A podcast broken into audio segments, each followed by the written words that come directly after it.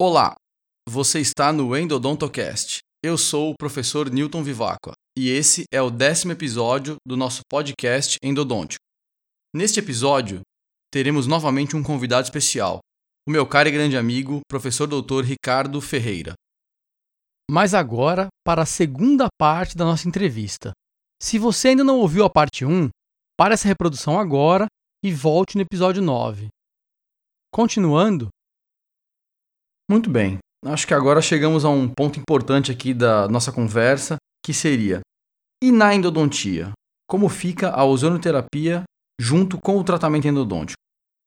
Bom, na endodontia ele pode ser usado em todas as situações clínicas. Por exemplo, num tratamento endodôntico de polpa morta, nós vamos fazer o nosso protocolo tradicional, o protocolo dentro da filosofia de trabalho de cada escola, que cada escola preconiza, fazendo o preparo completo, convencional, e nós usamos de maneira complementar então a água ozonizada, quando possível, sempre que possível, nós vamos usá-la em conjunto com o ultrassom, porque isso potencializa ainda mais a sua ação. Essa água ozonizada, ela deve ser utilizada numa concentração de 8 microgramas por litro e um volume razoável, porque a gente quer uma ação bactericida, né? Então, em torno de 200 ml de volume. Nós podemos utilizar, além da água, o gás, que pode ser intracanal, numa concentração de 40 microgramas e um volume de 100 ml depositado de maneira que permita o refluxo, não, não é injetado isso nos tecidos, ele é depositado dentro do sistema de canais, permitindo o refluxo em meio úmido. Então, esse, o sistema de canais deve estar úmido, com água, com líquido lá dentro. Nós podemos fazer a, a injeção do gás também mucoso, submucoso, né? Com que objetivo? O objetivo de bioestimulação, de aceleração nesse reparo e também para evitar dor pós-operatória. Então, como a gente quer a bioestimulação, é em baixa concentração, algo em torno de 5 a no máximo 10 microgramas por ml e num volume bastante pequeno, como 1 ml. Quando nós temos a presença de lesão com fístula, nós também podemos colocar o gás intralesão em uma concentração de 40 microgramas, mas um volume bastante pequeno, 1 ml apenas. E também, se não tiver fístula, podemos colocar o gás intralesão, mas numa concentração menor, de 5 a 10 microgramas e 1 ml, porque a gente gostaria é, de uma ação bioestimuladora também. Num abscesso agudo periapical, por exemplo, nós podemos utilizar da mesma forma a água ozonizada, é, potencializada pelo ultrassom, nessa concentração de 8 microgramas, num volume bastante grande de 200 ml. Também o gás intracanal, né, na mesma quantidade mencionada anteriormente, e o gás mucoso, daí nessa região, como está muito inflamado, nós aplicamos 40 microgramas em 2 ml à distância dessa região, porque como o gás tem essa avidez por tecido ácido, né, ele vai procurar essa região mais ácida. É óbvio que a gente continua fazendo a ação local de drenagem via canal, esvaziamento do canal conforme o nosso protocolo e também fazendo a drenagem cirúrgica, debridamento do local, a irrigação desse local debridado com água ozonizada e até a aplicação do gás, que a gente chama de fomigação com o gás com 40 microgramas em até 10 ml. Ainda é, na endodontia, nos casos de polpa viva, podemos utilizar a, a mesma quantidade de água ozonizada potencializada por ultrassom, o gás intracanal em uma concentração menor de 5 a 10 microgramas e 1 ml e mucoso também pelos mesmos motivos já mencionados. Existe alguma literatura que possa ser citada fora essa? Sim, temos é, um número bastante grande de literatura de Ruth, por exemplo, de 2006, mostrando que dentre os antissépticos mais utilizados, como a clorexidina, como o hipoclorito, como o peróxido de hidrogênio, o gás ozônio e o ozônio em meio aquoso foram as substâncias que tiveram a maior biocompatibilidade que os outros antissépticos testados. Ainda tem como ação, né, dentro desse espectro de ação que ele tem, dessa janela terapêutica, se a gente gostaria de uma ação antimicrobiana, a gente deve usar o, o ozônio em altas concentrações e grandes volumes, como concentrações maiores do que 30 microgramas por ml e acima, um volume acima de 5 ml. Já se a gente gostaria de estabelecer uma ação bioestimuladora ao sistema imunológico e às nossas células para ocorrer de maneira mais eficiente o reparo, nós usaríamos concentrações é, mais baixas e pequenos volumes. Então, concentrações abaixo de 25 microgramas por ml e 1 a 2 ml apenas.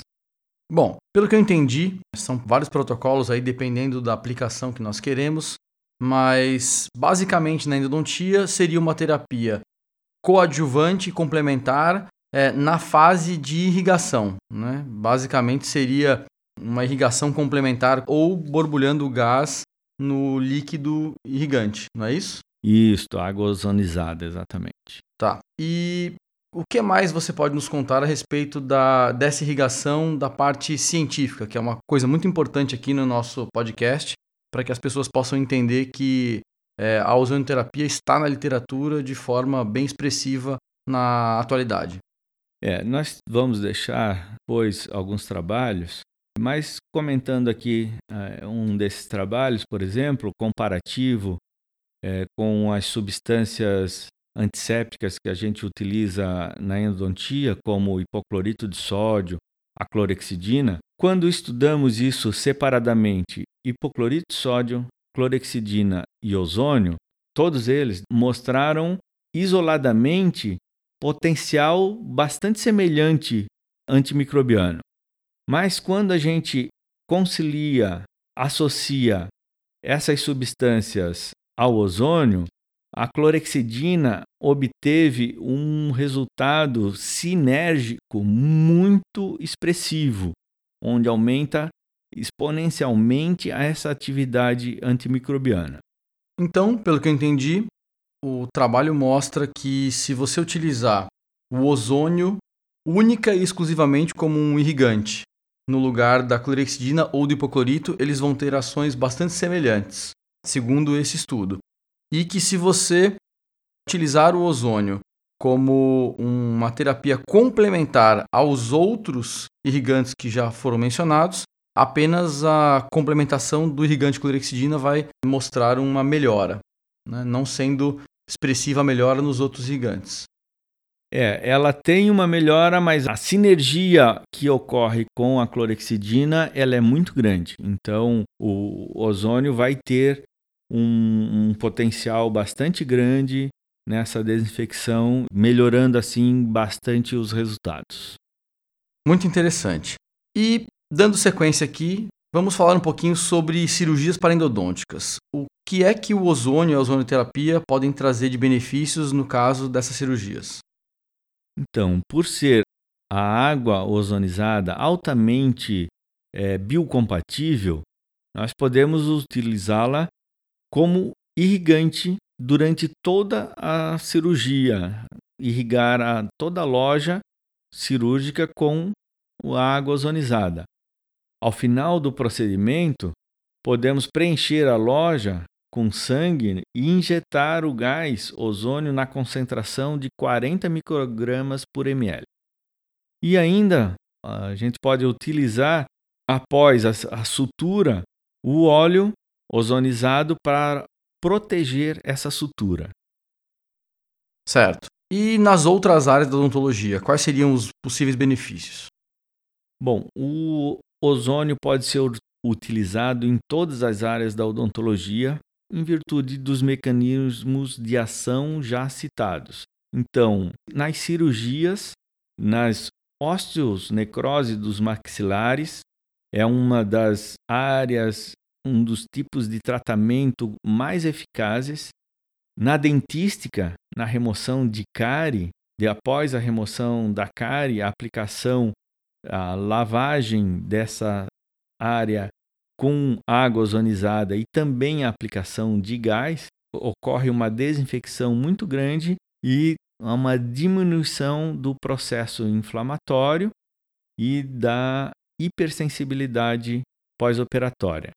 Na periodontia, ele pode ser aplicado durante as raspagens, lavando com a água ozonizada e depois nas bolsas periodontais também a aplicação do gás e do óleo.